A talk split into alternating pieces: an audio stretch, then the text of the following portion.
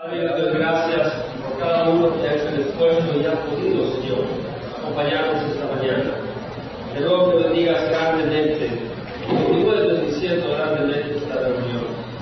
Señor, aquellos que no han podido venir, bendícelos, Señor. De todas maneras, permite que ellos puedan recibir aún de lo que nosotros estamos recibiendo de ti.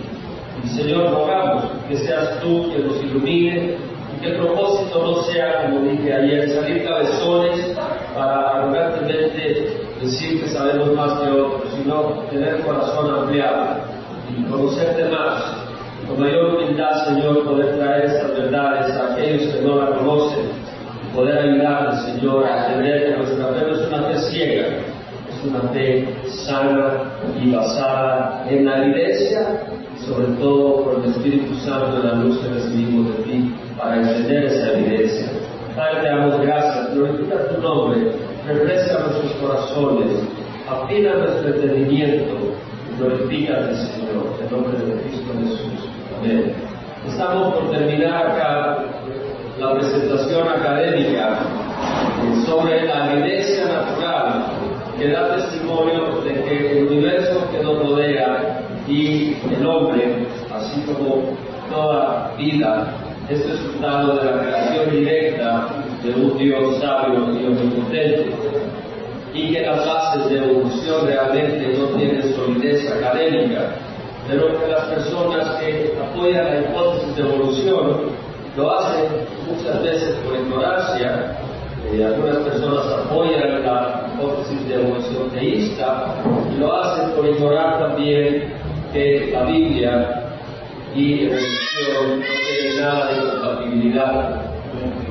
Viendo algunos de los elementos eh, finales que quiero tratar sobre el tema de evolución y creación, eh, la recesión de la Luna es uno de los elementos que nos indican que el sistema solar no es antiguo, de 4.600 millones de años. La Luna causa las mareas en la Tierra, esta es la Tierra simbolizada acá esquemáticamente, el agua se desplaza hacia el lado donde está la Luna por la fuerza gravitacional y la fuerza de rotación hace que el agua tenga un desplazamiento con respecto al eje que une la Luna, el eje que va de la Luna a la Tierra. Este desplazamiento del agua produce un componente de la fuerza de gravedad en esta dirección, reduciendo este componente y el resultado final es que la Luna se aleja de la Tierra 4 centímetros cada año. Ese alejamiento no es lineal. Si, si extrapolamos cuánto se está alejando la Luna, ahora es 4 centímetros, pero si lo extrapolamos al principio, por ejemplo, hace 1400 millones de años es que existieron estos uh, planetas y la Luna y el, el, Sol y la Tierra, eh, la Luna estaría exactamente sobre la Tierra. Es decir, se aleja 4 centímetros ahora, pero este alejamiento a origen no es lineal, sino exponencial. Hace 1400 millones de años la Tierra estaría unida a la Luna. O sea, no es posible que la Luna tenga 4.600 millones de años. Simplemente basado en este cálculo. Los cometas, que son masas de hielo sucio, los cometas dan su trayectoria alrededor del Sol eh, y se dividen en cometas de periodo corto y cometas de periodo largo. Es una clasificación arbitraria. Los cometas que circulan alrededor del Sol una vez cada 200 años o más se llaman cometas de periodo largo. Si circulan en menos tiempo se llaman cometas de periodo corto. Ahora, si el sistema solar y los cometas tuvieran 4.600 millones de años, esos cometas ya se hubieran evaporado. Ahora los cometas es más que evaporación del hielo debido al bombardeo del viento solar. Los, los partículas que emiten de altas velocidades con gran energía del sol bombardean este hielo y lo vaporizan. Después de unas cuantas vueltas, esto ya hubiera sido evaporado, imagínense 4.600 millones de años. Ustedes los evolucionistas dicen de que los cometas se renuevan, o sea, aparecen nuevos, esa es la explicación que dan. Y para explicar cómo aparecen los cometas de medio largo, dicen que hay una nebula Oort, que le llaman, de donde aparecen estos cometas, pero nadie ha descubierto esta nebula Oort. Es simplemente una hipótesis para explicar algo que no tiene explicación realmente eh, por la evidencia. Y los cometas del periodo corto dicen que son producidos por el Belt, que es un grupo de masas de hielo de 100 a 400 kilómetros de diámetro que están cerca de Neptuno. El problema es que los cometas son aproximadamente 10 kilómetros de diámetro. Entonces, eh, Cooper Belt no es una buena explicación como fuente de los cometas, porque entonces tendría que haber cometas de 100, 200, 300 kilómetros y no lo son. Entonces no es una buena explicación. Voy a regresar al anterior. Carl Sagan, evolucionista, líder de ese movimiento que falleció, menciona sobre la nebula Oort. Muchos artículos científicos son escritos cada año acerca de la nebula Oort, sus propiedades, su origen y su evolución. Sin embargo, hasta ahora no se ha observado directamente ni un pelo de evidencia que apoye su existencia. Aún que ha sido un proponente poderoso y apasionado por la evolución, reconoce una obra de evidencia científica.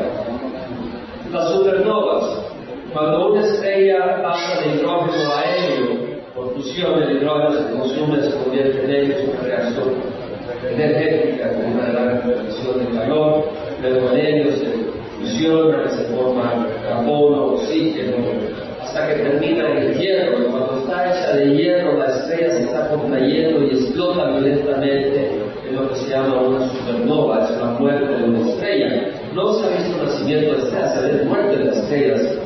Hay, evidencia de estrellas que han explotado aún en nuestro tiempo.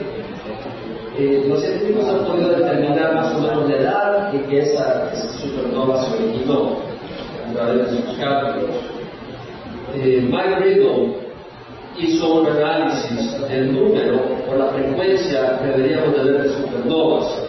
Si el universo tiene miles de millones de años y separa las supernovas en tres, uh, de tres etapas. Supernovas recientes, si tienen de 100 años para, menos, que han ocurrido. Supernovas eh, de, tipo 2 si tienen unos miles de años de haber ocurrido. Y supernovas de tipo 3 si tienen unos miles de años de haber ocurrido. Entonces, él estima cuántas supernovas deberían de verse en nuestro universo si tuvieran miles de millones de años en el universo. Y cuántas si tuvieran unos 7000 años, su estimado. Ponen cuántas se han observado en la actualidad y las que se observan coinciden mucho más con un universo de 7.000 años que con un universo de mil millones de años. Antes de la presentada esta información de NASA. Las galaxias espirales.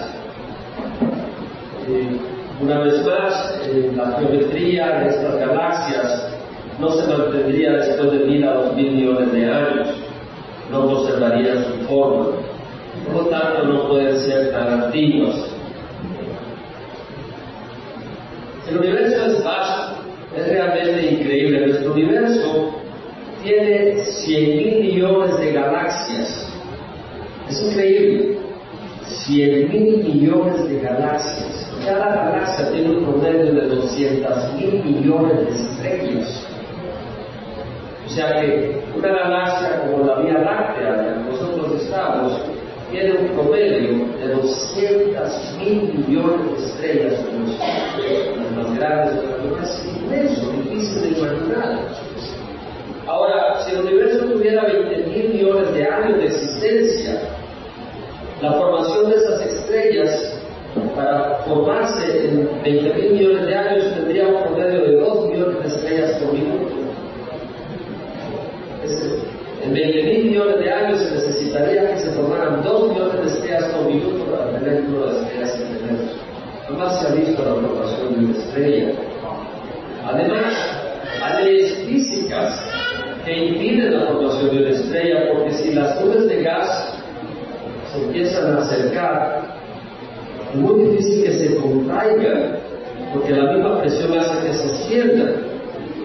Si usted tiene un globo a presión, ese globo no se sigue contrayendo. Rompa la, la vejiga, ¿qué va a pasar? Ese globo se, va, le va a ir el gas, no tiene la tendencia a seguirse contrayendo. Para que los gases se contraigan de tal manera que empiecen a originar una estrella, se produzca energía se se necesita de alguna manera sobrenatural comprimir esos gases hasta llegar al punto donde la fuerza de gravedad es superior que la fuerza que tiende a repelerlos por la ley de gases. El doctor Dillon, doctorado de física, dice el nacimiento de la estrella se ha La ley de la física requiere condiciones espaciales, la presión de gases se hace fuera pasaría que esta nube se reverse, no que se contraiga. Me llama la atención un artículo que leí en CNN, en la página web del año 2009, de Edo Berger, profesor de astronomía de la Universidad de Harvard. Y realmente me encanta leer los artículos de los evolucionistas. Constantemente eh, muchos científicos presentan descubrimientos, eh, análisis, pero cuando usted lee lo que dicen desde una corte, desde un punto de vista evolucionista, usted se da cuenta que no hay conclusiones verdaderas, que muchas de sus asunciones son falsas no hay sustancia en que dicen, en muchas de las maneras que expresan las cosas. Por ejemplo, en este artículo dice, estrella es por tanto es el objeto más antiguo visto en el universo. Hasta ahí todo está bien una observación.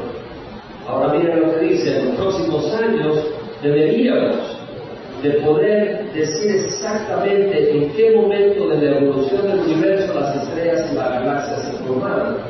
Qué interesante. Ellos dicen que el universo estalló hace 13.700 millones de años, desde 1.700 millones de años como resultado de una fluctuación cuántica. Nadie sabe qué decir eso en algo que ni siquiera se veía, toda la materia y energía estaba posicionada en un punto. Ellos saben que todo se formó por evolución, pero ni siquiera saben cuándo se formaron las estrellas. Y luego este científico dice, hay teorías sobre qué ocurrió, dice Berger, pero están por, por todo lugar esas teorías. En otras palabras, hay todo tipo de teorías y la gente permite que su imaginación divague salvajemente. Interesante un evolucionista reconoce que hay todo tipo de teorías y cada loca idea por todo el mundo. No hay nada concreto. Ahora, mucha gente que no analiza esto con un punto crítico no, no, no realiza, está viendo las cosas y no las ve, no las percibe. Nosotros tenemos que ver esto con un ojo crítico, entender al leer esto que prácticamente no están comprobando nada. Yo, E.T., en la revista científica médica de febrero del 2010 dice, pareciera que la formación de las estrellas es un problema que ha sido resuelto, pero nada pudiera estar más lejos de la verdad. Entonces dice que el universo se ha formado por evolución, pero cuando usted agarra algunos artículos, ellos no saben. Nobel, RA, tres teorías de formación del planeta eh, desembarcadas, dice un experto, National Geographic News de febrero del 2012. Entre más descubrimos planetas nuevos, parece que menos sabemos acerca de cómo nacen los sistemas planetarios de acuerdo a un prominente cazador de planetas. Es decir, en el 2011, y eso lo seguimos viendo cada año. Si usted logra ser liberado por el Señor de la evolución, empiece a analizar todos los artículos, o no tiene sustanciación académica sólida, o muestra que no saben de dónde están parados. No lo digo de manera alguna, pero es la realidad. Tenemos que entenderlo.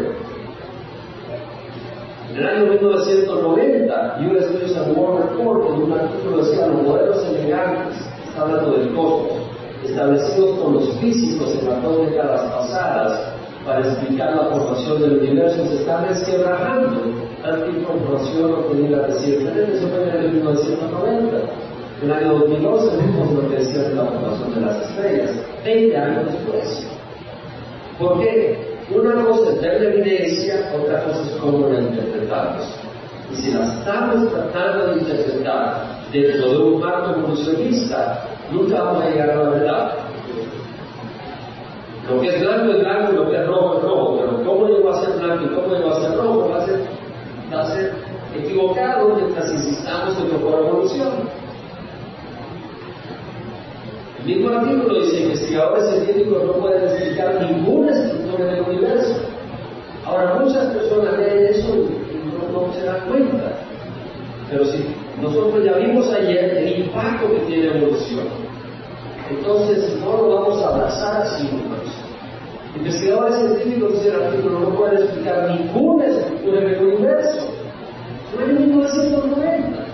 Y ahora cuenta con un universo con muchas estructuras sin explicación. Es probable que la mayoría del universo esté formado por partículas desconocidas ajenas aún a nuestro vocabulario científico. En ese momento, esta revista obviamente se estaba refiriendo a lo que llama dark matter, materia negra. ¿Alguien ha escuchado eso?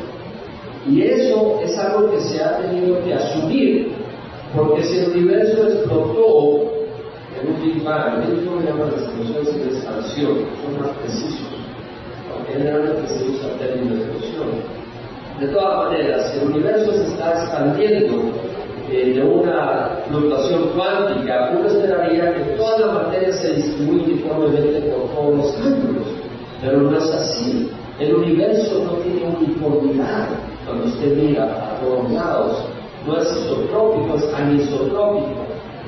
Entonces, para explicar la isotropía del universo, explica que tiene que haber materia que no vemos, que balancee el universo para que tenga la misma densidad por todos lados. No se ha visto esa materia. Simplemente se asume que está ahí. Luego ahora han especulado que existe lo que se llama energía negra. Y lo que está pasando es que el universo se está expandiendo. Eso se ha confirmado. Y lo más interesante es que se está expandiendo rápidamente. Y lo que ha confirmado ahora es que se está expandiendo más rápido cada vez. Se está acelerando la expansión. De manera que el universo ahora se está expandiendo a mayor velocidad que la velocidad de la luz. El espacio es el que se está expandiendo. La materia está ahí. No es la materia la que está volando a esa velocidad, sino el espacio. Por eso dice que no viola la ley de Einstein, que si un cuerpo tiene la velocidad de la luz, masa sería infinita. Esa es una de las, de las conclusiones que de la ley de Einstein. O sea, E, E igual a C cuadrado. Y de todas maneras, eh, han especulado que la, la, energía negra es lo que está provocando la aceleración del universo. Y de acuerdo a esa teoría, que está acelerando mucho, en ese artículo le acaba de dar el premio Nobel a, a tres científicos por esto, lo que ellos concluyen es que el universo va a quedar oscuro, porque como se está expandiendo más rápido que la velocidad de la luz, vamos a alejarnos más rápido que la luz de las estrellas sea normalidad a la de las estrellas. Vamos a estar en pura oscuridad. Hay otra posibilidad es que está y sabemos de que hay un Dios y Dios va a terminar el universo con una explosión como dice la Biblia. Se va a consumir el fuego, dice la epístola de Pedro, como la epístola de Pedro. De todas maneras, en, la, revista científica América de abril 2009 dice, energía oscura existe realmente o ocupa la Tierra un lugar muy, muy, un lugar muy inusual en el universo. O sea, aún ahí cuestiona si realmente existe la energía negra, no se sabe.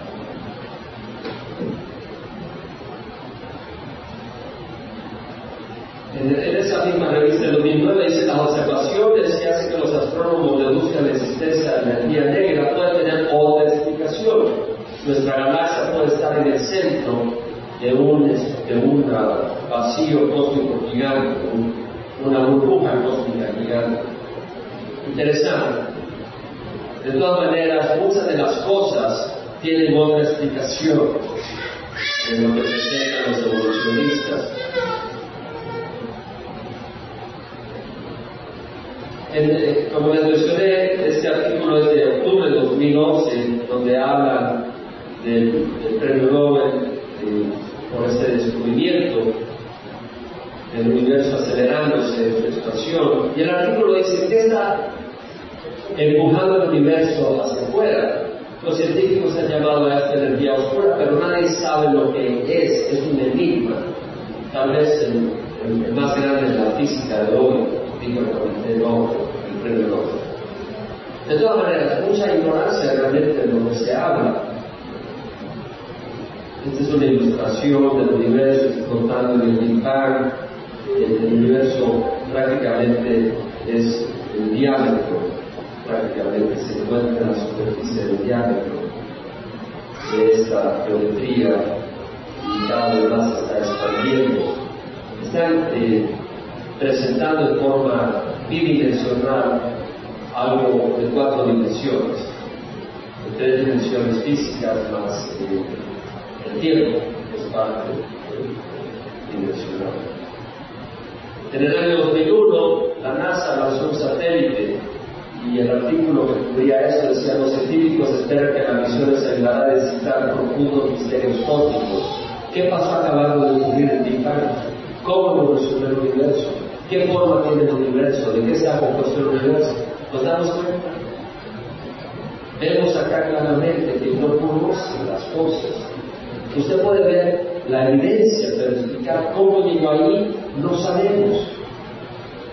Años, años después de que se formuló la teoría de la evolución, hay una ignorancia completa.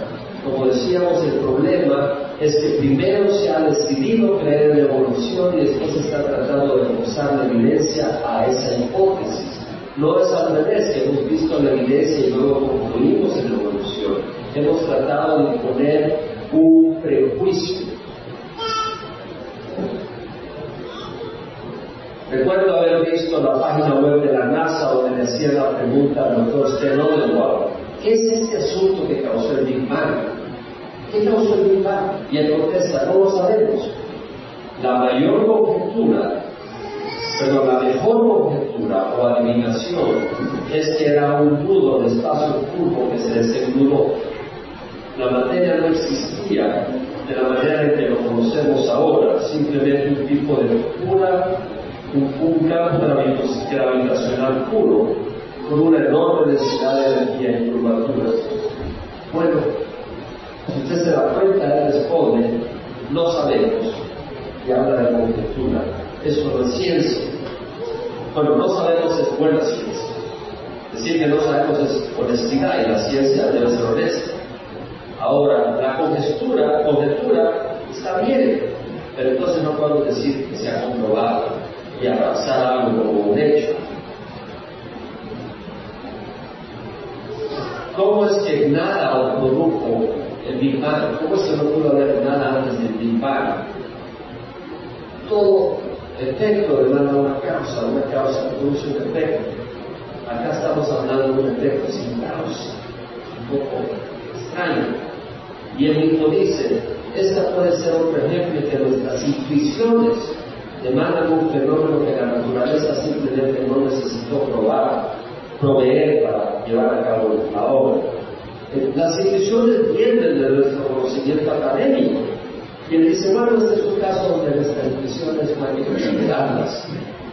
Esto es algo que está fuera de las intuiciones, de lo que conocemos. ¿Por qué? Porque estamos abrazando que el Big es una realidad. Mirando el Big estamos a un estado tan removido de lo que conocemos que aún las leyes que lo gobiernan son totalmente oscuras a la ciencia. En otras palabras, para explicar el Big Bang tenemos que inventar leyes que no operan en la actualidad. ¿Qué de los eslabones perdidos? siguen perdidos. Como dijimos, entre el siglo y el hombre no había un eslabón, había una miríada de eslabones. Hablamos de que del siglo al hombre supuestamente han habido 5 millones de años y hablamos de 20 años por generación, que implicaba 250 mil generaciones, y hablamos de 300 millones de escalones distintos de la molécula del ADN del simio, del chimpancé y el hombre, 350 millones de mutaciones en 250 mil generaciones, implicaría 600 generaciones favorables, 60 mutaciones favorables por generación, como 150 generaciones.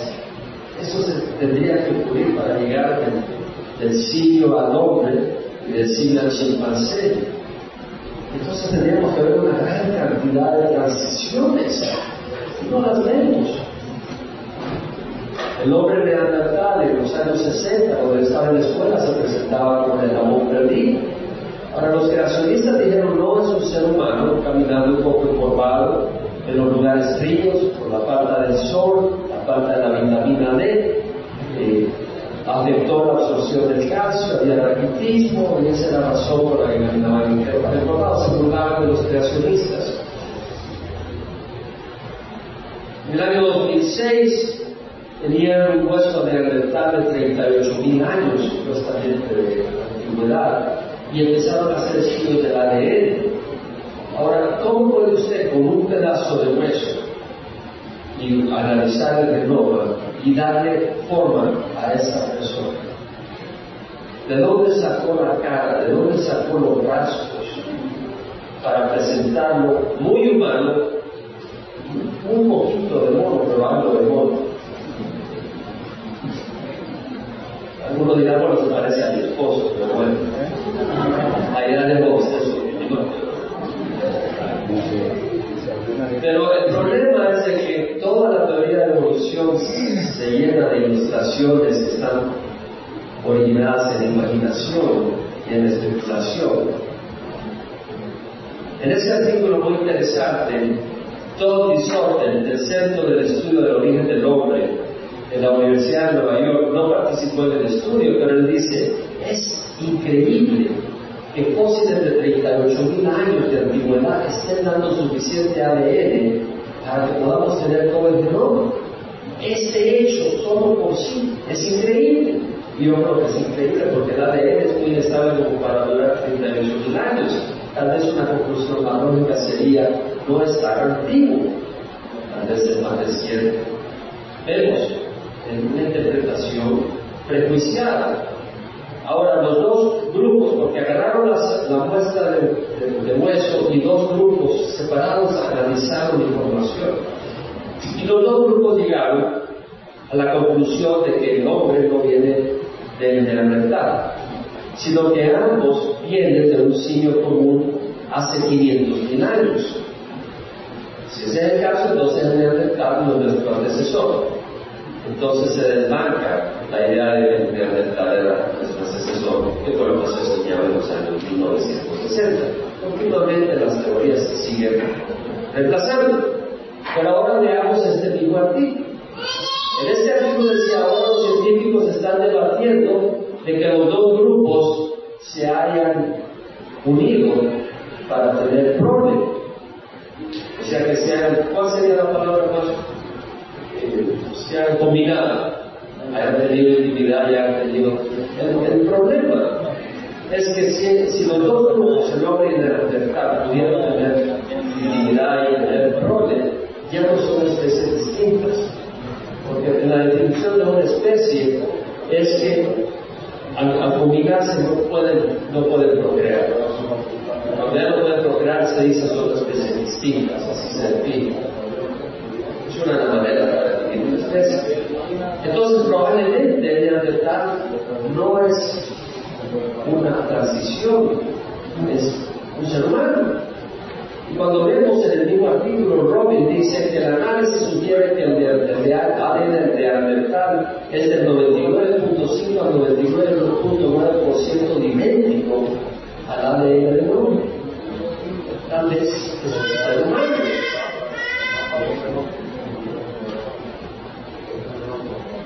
Acá saca un artículo del año 2010 donde dice los genes de la, del neandertal aparecen en los europeos y los asiáticos. O sea, ya están diciendo que sí se mezclaron y que el neandertal, hay genes de neandertal en seres humanos europeos y asiáticos. De nuevo, eran seres humanos.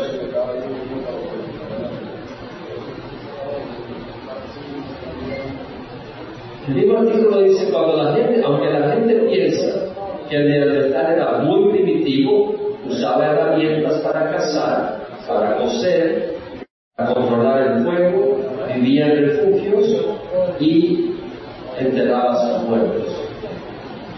Está tratando con seres humanos.